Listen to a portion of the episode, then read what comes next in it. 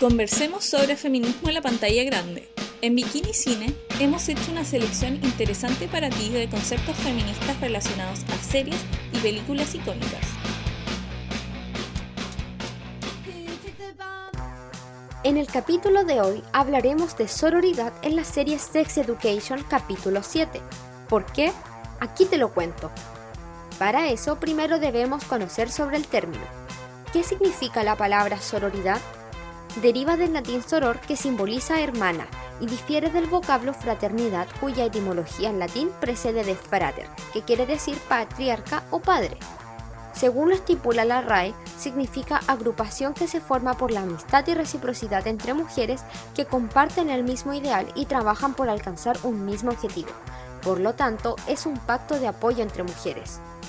¿Quién dio origen al concepto?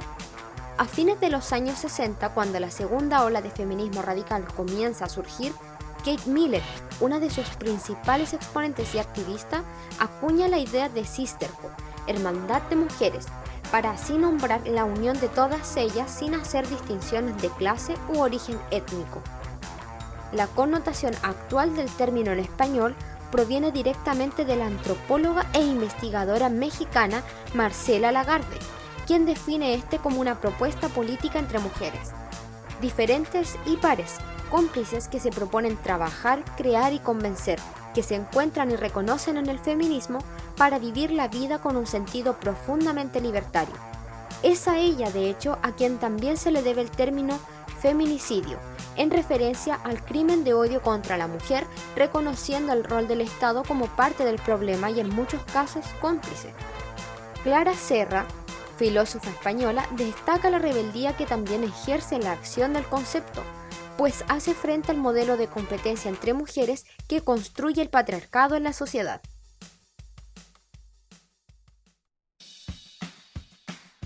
Sex Education es una serie británica de comedia dramática producida por Netflix estrenada el año 2019.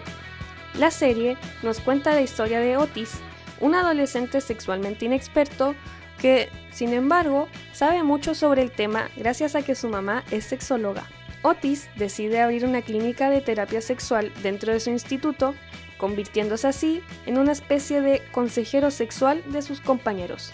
Tras su éxito en Netflix, se estrenó una segunda temporada el año 2020, donde específicamente en el capítulo 7 de la temporada se trata el tema sobre el cual nos reunimos hoy, la sororidad.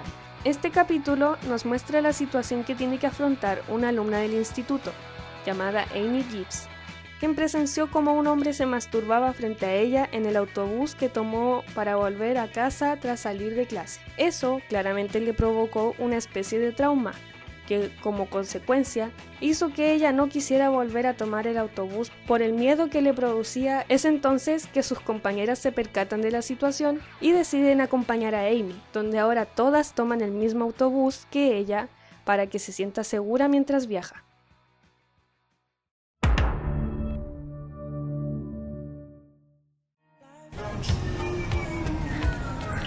¿Qué estás haciendo? ¡Se masturba conmigo! ¿Me puedo bajar, por favor?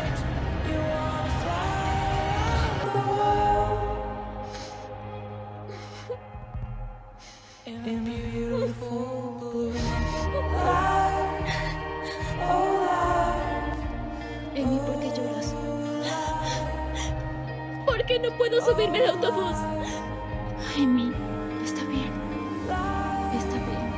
Entonces, ¿no puedes subir al autobús porque crees que ese hombre estará ahí? No. Más bien es porque tenía una cara muy amable. Lo recuerdo porque me sonrió y no me pareció un masturbador psicópata asesino. Y siento que si él pudo hacer algo así, cualquiera podría hacerlo. Siempre me había sentido segura y ahora no. Tal vez suene muy estúpido. No es nada estúpido. ¿Qué estás haciendo aquí? Tomando el autobús, todas lo haremos. ¿Van a subir o no? Dale un minuto. Solo es un tonto autobús. Solo es un tonto autobús.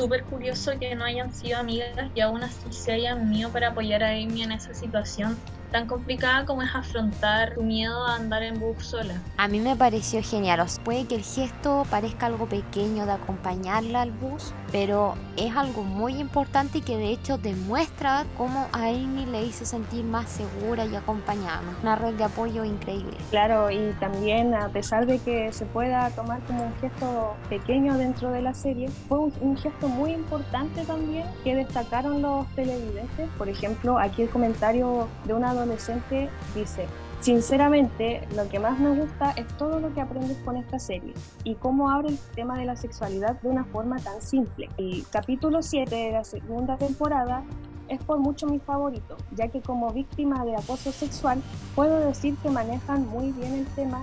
Claro, para ella fue algo más, tocó una fibra importante en ella porque quizás no tuvo esa red de apoyo con la que Amy sí contó y es algo muy importante porque también deja ver lo tan paradas que están las víctimas porque si no fuese porque a Amy la acompañó su amiga nadie quizás le hubiese hecho evidenciar que ella de verdad sufrió fue víctima de abuso. Sí, de hecho, eso es también algo importante.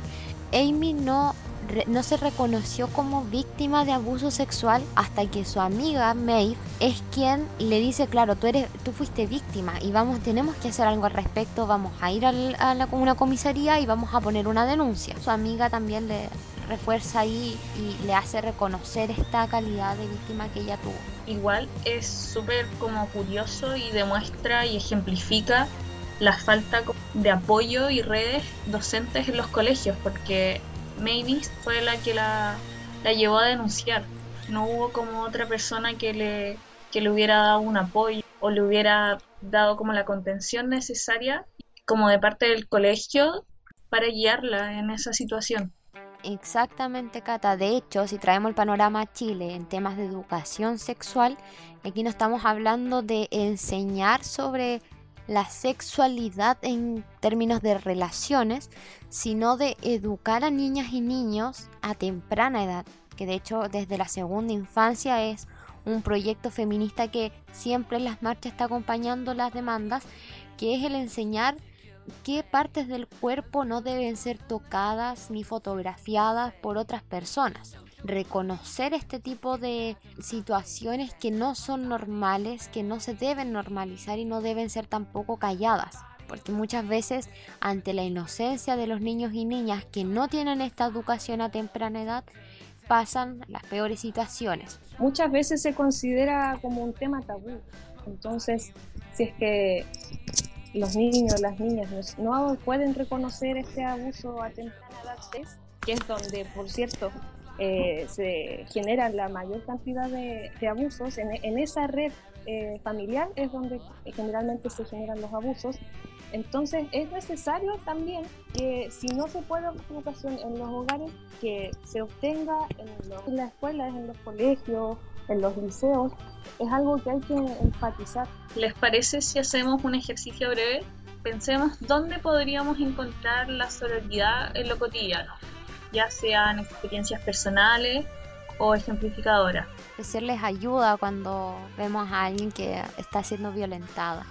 También otro buen ejemplo, hablando, guiando un poco más la conversación hacia el ámbito laboral, es ayudarnos entre mujeres a romper el techo de cristal que es del patriarcado básicamente independiente de todos los privilegios que alguna pueda tener y del estatus más alto que pueda tener socioeconómicamente siempre va a tener este techo de, cristal, esta brecha de género. Entonces, si hay una mujer que está y hay otras mujeres a su par, no fomentar este modelo de competencia, como bien decíamos anteriormente, sino que ayudarlas, compartir conocimientos y ayudarlas entre nosotras, quizá no solamente en el ámbito laboral, en el ámbito educacional. Eso me parece también que es un acto de sororidad muy relevante. Otro ejemplo también de sororidad es ayudarnos entre mujeres a sentirnos bien con nuestro propio cuerpo.